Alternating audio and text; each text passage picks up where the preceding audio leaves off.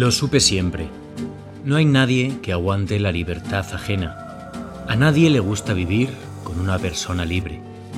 Si eres libre, ese es el precio que tienes que pagar. La soledad. Chabela Vargas.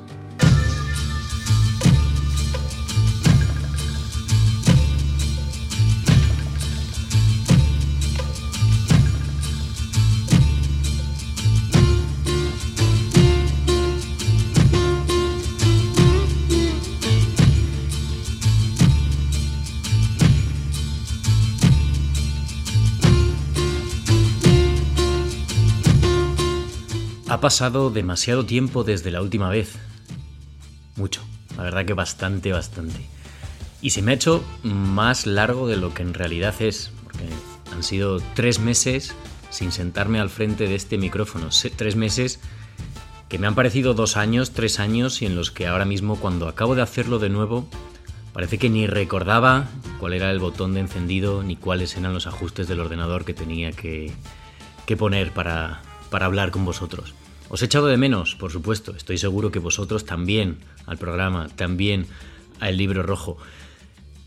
Me apetecía, de alguna manera, volver a, como digo, sentarme aquí, volver a encender el micrófono, el ordenador, volver a grabar y volver a saludaros de alguna manera, porque siento que lo debo. Siento que lo debo, aunque como muchas veces he hablado en este programa, pues tampoco es una obligación.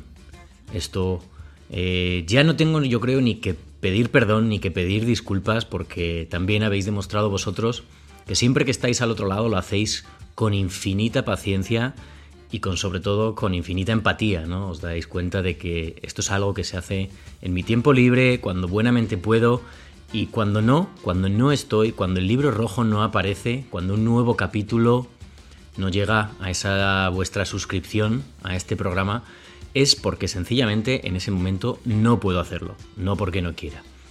Mientras me queden energías, creo que el libro rojo seguirá, seguirá con esa intermitencia que el día a día de lo personal, pero sobre todo de lo profesional, me permite.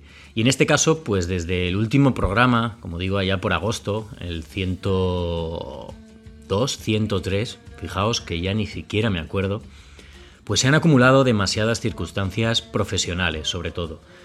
Muchos proyectos han aparecido todos a la vez, es la vida del, trabajador independiente, la vida del trabajador autónomo, ¿no? como diseñador, que es mi caso, que hay temporadas en las que hay menos trabajo, menos carga de trabajo, y en ese caso es cuando cojo un sprint, como pasó antes de verano, para que el libro rojo pues tenga cierta regularidad, cierta periodicidad. Pero hay otras temporadas, como ha sido este inicio de otoño y este inicio de invierno, en los que, como digo, se me acumulan muchos proyectos que no me permiten eh, dedicar el tiempo que este programa se merece a su preparación, al contacto con los invitados, a la grabación, a la edición, la mezcla, difusión, etc.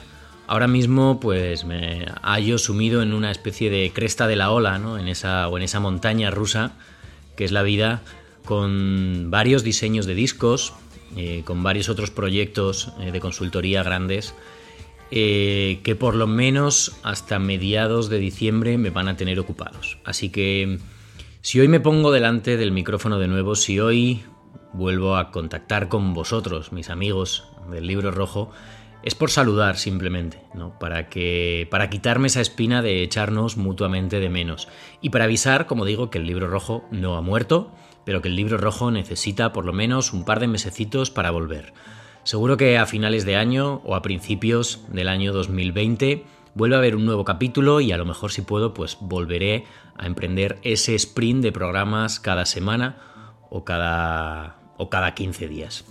Aparte de los proyectos eh, profesionales de los que estoy hablando, hay otra serie de proyectos o, o actividades en las que estoy implicado algunas como hobby, como pueda ser pues la, la, dirección y la autoría de letra de una comparsa de carnaval aquí en Córdoba, un proyecto que me ilusiona, me apasiona realmente, Un proyecto muy bonito que tiene su carácter histórico y cultural, también folclórico, por supuesto, también tradicional, porque es parte, como digo, de una costumbre, de una tradición como es el carnaval andaluz, ¿no? Un carnaval que tiene su máximo exponente en, en Cádiz, pero que bueno, pues aquí en Córdoba, como ya sabéis donde resido, pues también tiene, también tiene sus seguidores, también tiene su concurso y como digo, pues este año estoy al frente eh, con la coautoría, ¿no? Junto a un compañero que se encarga de la parte musical y yo me encargo de la parte de la parte de letra, lo cual está siendo también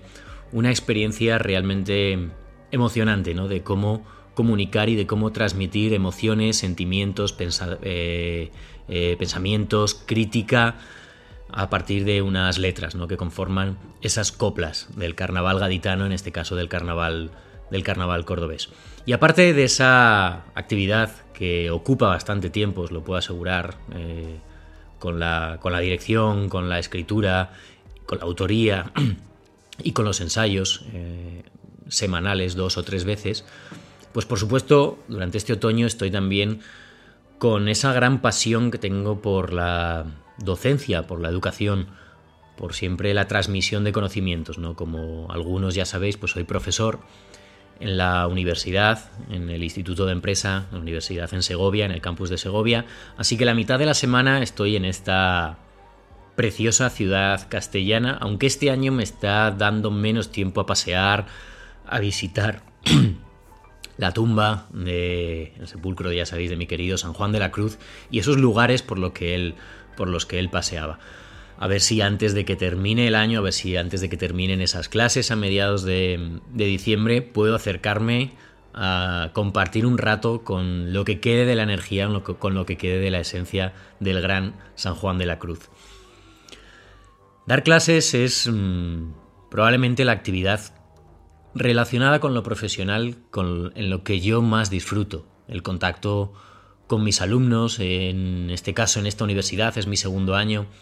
Si el año pasado fue maravilloso, este año es igual, ¿no? Tengo la suerte de tener de unos alumnos, de disponer de unos alumnos de alrededor de 19, 20, 21 años, que tienen todas las ganas de aprender del mundo, toda la motivación y con los que aparte de la seriedad, eh, el rigor y la profesionalidad que requiere el dar clases en la universidad, pues comparto también otro tipo de experiencias más personales, ¿no? Como charlar con ellos, orientarles, eh, que compartan conmigo sus sentimientos, sus emociones. Eh, son alumnos de todas partes del mundo, eh, que viven lejos de sus hogares, lejos de sus familias, y es una experiencia realmente, realmente enriquecedora para mí. Hacer de profesor sí, de tutor también, pero a veces incluso de hermano mayor.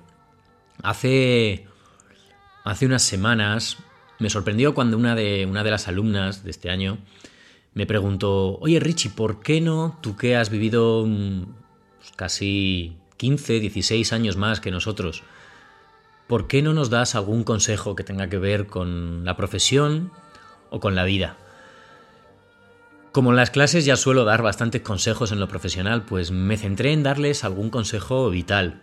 Y de hecho, de vez en cuando, en las, en, las diferentes clases que tengo con ellos semana tras semana, pues hago esto, aprovecho a darles consejos.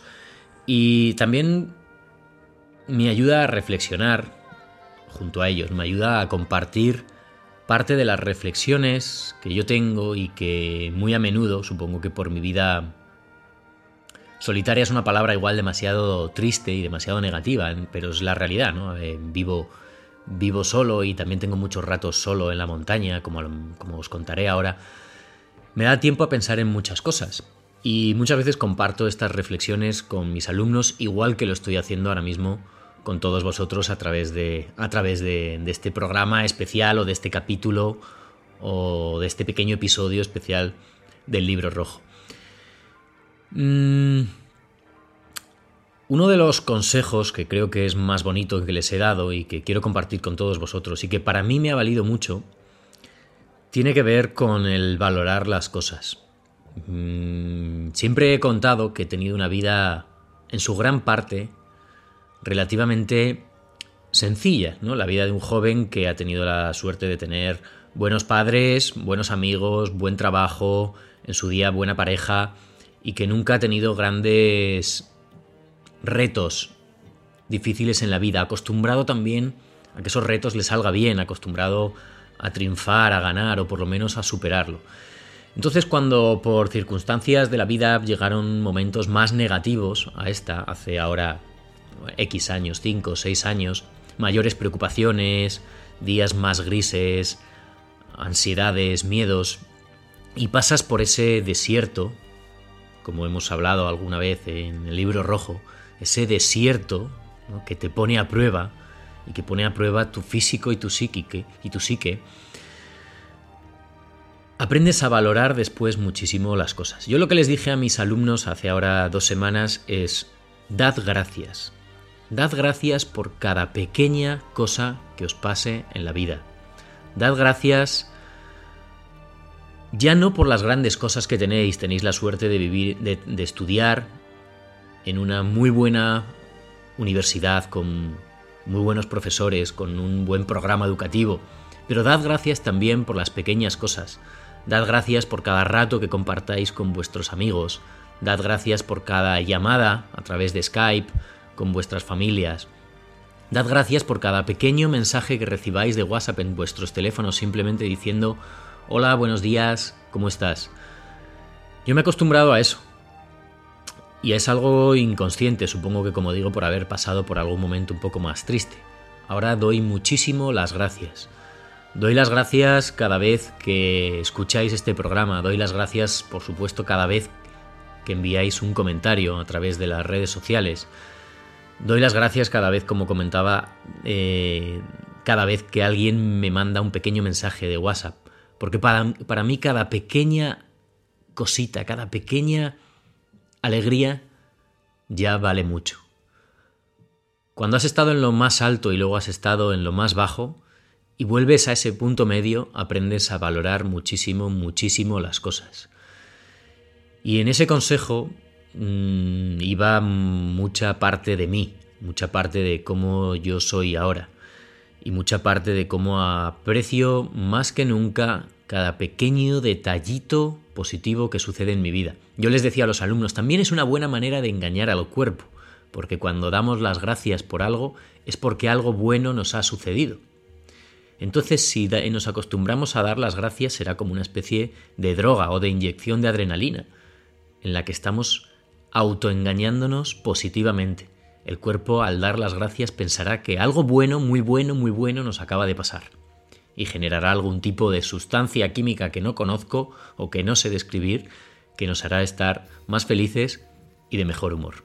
Así que ya lo sabéis, Dad las gracias cada vez que veáis un capítulo del libro rojo nuevo porque para mí habrá sido un esfuerzo y también os doy las gracias de vuelta por cada vez que os descargáis o que escucháis un capítulo del libro rojo.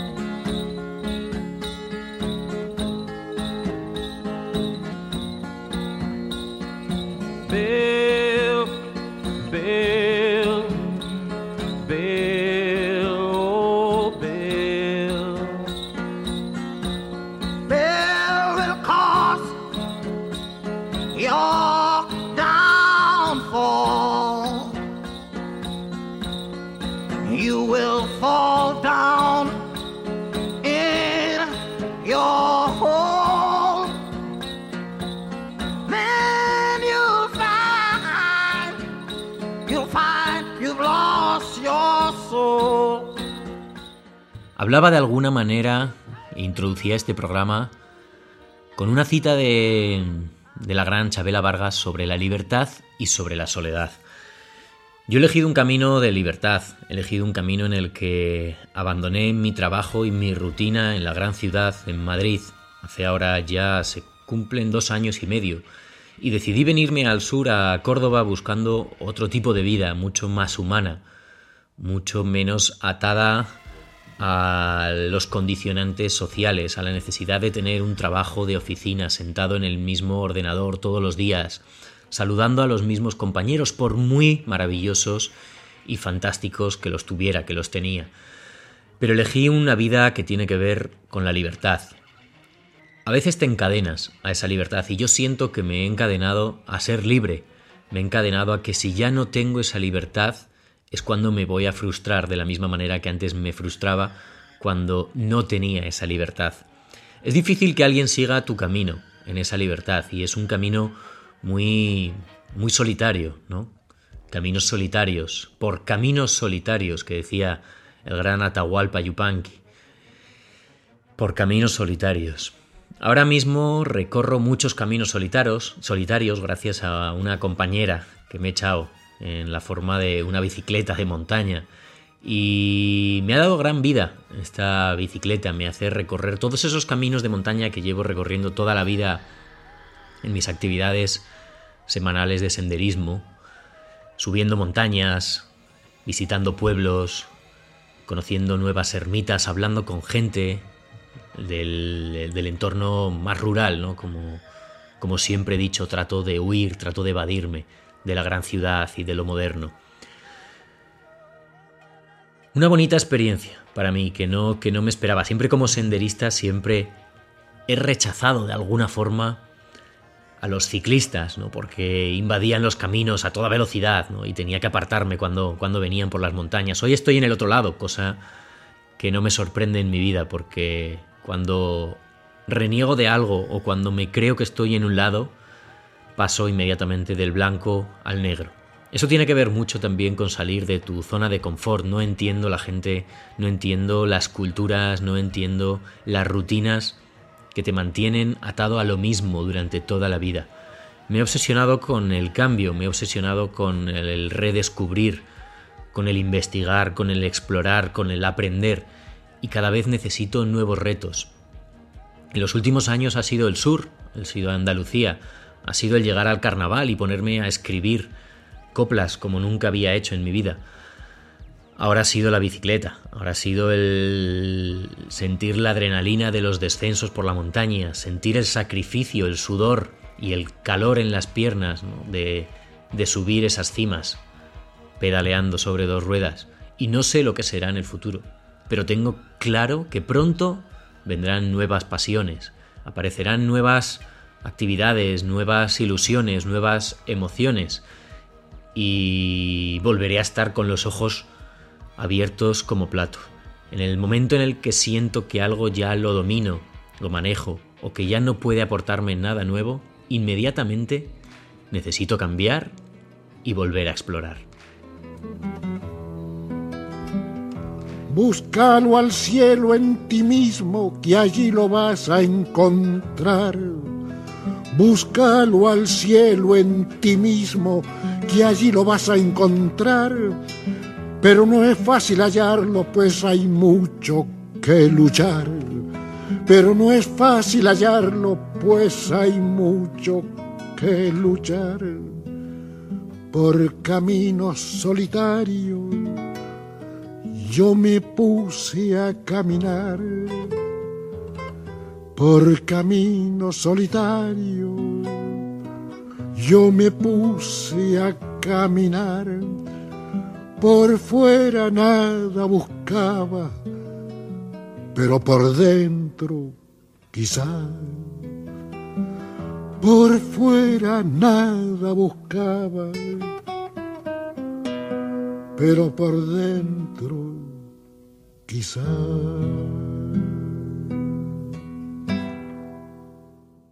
Como veis, hoy no hablamos de dioses, no hablamos de tradiciones, de ningún ritual, de ninguna leyenda, de nada relacionado con la historia, de ningún lugar sagrado. Aunque quizás hablamos de lo más misterioso que exista en toda la humanidad, que sean las emociones, que sean los pensamientos, que sea la mente, eh, los sentimientos. Muy junguiano, por supuesto, todo. Muy... esa eterna, esa eterna batalla, ese eterno conflicto, ¿no? Entre lo que debemos hacer y lo que queremos hacer entre los pensamientos y los sentimientos, la razón, el deber, frente a la emoción, frente al impulso. Hoy me he querido abrir un poco a vosotros para que, primero para que no os olvidéis de mí, para que no os olvidéis del libro rojo, para que no os olvidéis de este programa, pero también porque me apetece.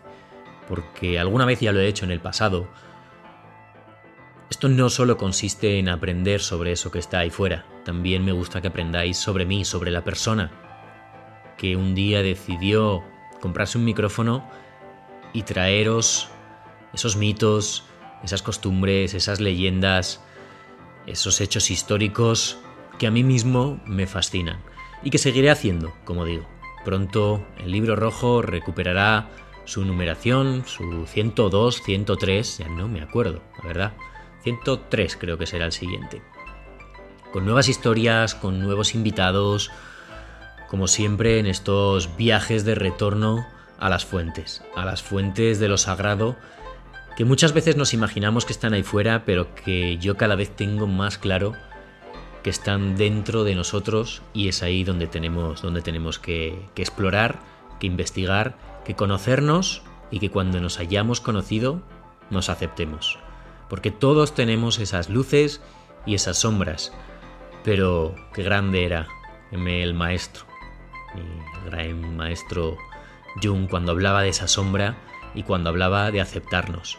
Porque aceptar nuestras sombras, y es otra de las cosas que he aprendido en estos últimos meses, años, aceptar estas sombras significa dejar de juzgar al resto de personas. Y os aseguro que no hay sentimiento más bonito que dejar de juzgar y aceptar los defectos y virtudes de la persona que tienes delante.